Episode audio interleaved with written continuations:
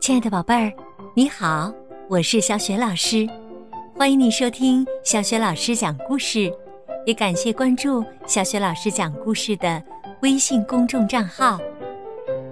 下面呢，小雪老师带给你的绘本故事名字叫《大灰狼咕噜怀念的味道》。这个绘本故事书的文字啊，是来自日本的木村裕一，绘图宫西达也，是乐乐趣绘本馆出品的。好了，接下来小雪老师就给你讲这个故事了。大灰狼咕噜怀念的味道。很久以前。大灰狼咕噜就立志，一定要成为优秀的拳击手。咕噜一个人旅行，经过了很多很多的地方。为了变强大，他做了很多很多努力。他的同伴也从一个变成很多很多个。只要赢得这场比赛。我就是最厉害的拳击手了。咕噜拼尽全力应战，可是对手太强大了，或者说咕噜太瘦小了。果然是这样的结果。朋友们都猜咕噜不会赢，他比对手矮小了很多，大腿。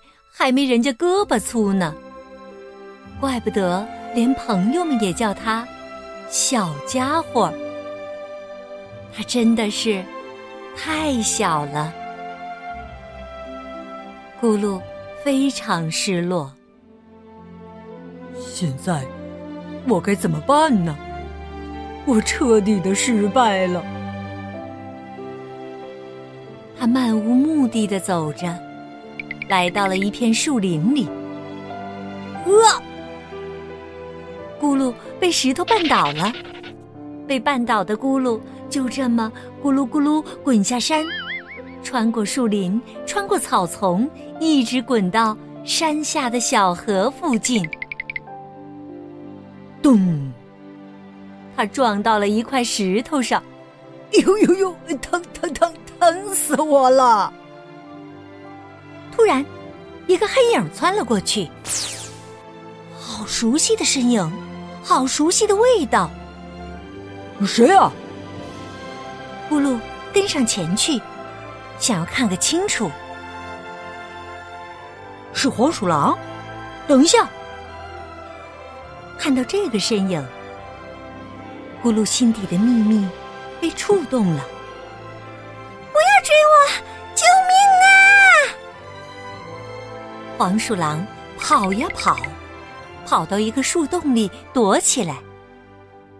咕噜追上来，对着树洞说：“不要害怕，我不会伤害你，我只是，只是很怀念。”可树洞里一点声音也没有。咕噜很发愁，在树下。不停的转圈圈，一个红果子从树上掉下来。黄鼠狼，吃个红果子吧。可红果子被扔了出来。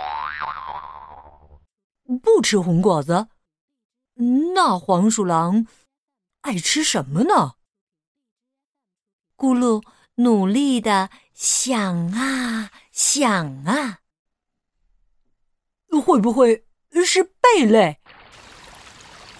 咕噜来到河里，左挑挑，右捡捡，找到了三个最大的河螺。黄鼠狼，你爱不爱吃河螺呀？树洞里还是没有声音。咕噜靠着树，慢慢坐下，一边等黄鼠狼出来。一边讲着自己的回忆。黄鼠狼在树洞里安静的听着。告诉你一个秘密，我的妈妈和你的妈妈是一样的，是一只温柔又坚强的黄鼠狼。可是伙伴们都觉得，大灰狼被黄鼠狼养大，这件事太可笑了。我一心想变得强大，想要成为最厉害的拳击手，但是。我输掉了比赛，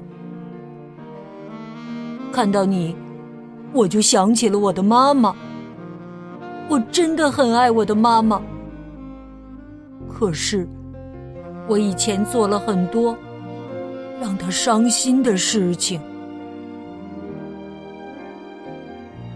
咕噜正说着，一个空螺壳飞了出来，砸到咕噜的头上。哦，你把河螺吃了，你果然爱吃这个。咕噜张开双臂想拥抱黄鼠狼，但树洞里还是很安静，很安静。嗯，好吧，嗯，没关系，我再去弄点好吃的。咕噜又来到小河里，好多鱼呀！黄鼠狼应该会喜欢吃。咕噜开始捉起鱼来，但是鱼很滑很滑，抓了很久，连一条都没抓住。下雨了，鱼儿们更加活跃。咕噜站在水里，不停地抓着鱼，丝毫没有放弃。其实，黄鼠狼一直在悄悄地关注着咕噜，看着他忙前忙后。黄鼠狼在心里琢磨着：“说的都是真的吗？这回他怎么去了那么久呢？”黄鼠狼觉得真的是好久好久，他忍不住。探头往外看，只见咕噜拿着一条鱼倒在地上，浑身都湿透了。他出什么事了？黄鼠狼非常非常担心咕噜。咕噜慢慢的睁开眼睛，他觉得身上很暖和。是谁帮他盖了一层厚厚的干树叶？黄鼠狼，是你救了我。咕噜想站起来拥抱他，别起来，快睡吧。为了帮我找到食物，害你都累倒了，你需要好好休息。咕噜。低头看着黄鼠狼说：“我没事，就是想起了妈妈。”黄鼠狼用叶子盛来水，温柔的喂咕噜喝，一直陪在咕噜身边。咕噜流着泪说：“谢谢，谢谢。”一群大灰狼经过这里，哈哈哈哈咕噜又跟黄鼠狼在一起了，哈哈哈哈！他们嘲笑着咕噜，但是咕噜没有搭理他们。他现在只在乎黄鼠狼。你要为了理想努力呀，黄鼠狼。鼓励咕噜，咕噜望着天上的星星，突然觉得自己得到了很多。他坚定地向天空呐喊：“我会好好努力的。”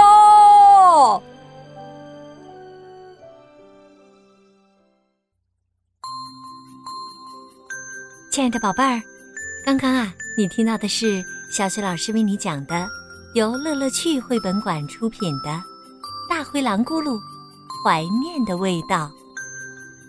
故事当中啊，失去黄鼠狼妈妈的大灰狼咕噜遇到了小黄鼠狼，他从对方身上发现了妈妈的味道，从而被吸引了。谁知道，不知情的小黄鼠狼被大灰狼吓坏了。躲在树洞中不敢出来，但大灰狼咕噜没有因此而放弃，他用行动展现了自己最大的诚意。那么接下来呀，小雪老师就要给你提问题了：大灰狼咕噜为小黄鼠狼做了什么事情呢？如果你知道问题的答案，欢迎你通过微信告诉小雪老师和其他的小朋友。小雪老师的微信公众号是“汉字的小雪老师讲故事”。如果呀想直接和小雪老师交流聊天儿，关注了微信公众号，还可以获得小雪老师的个人微信号。好，小雪老师和你微信上见。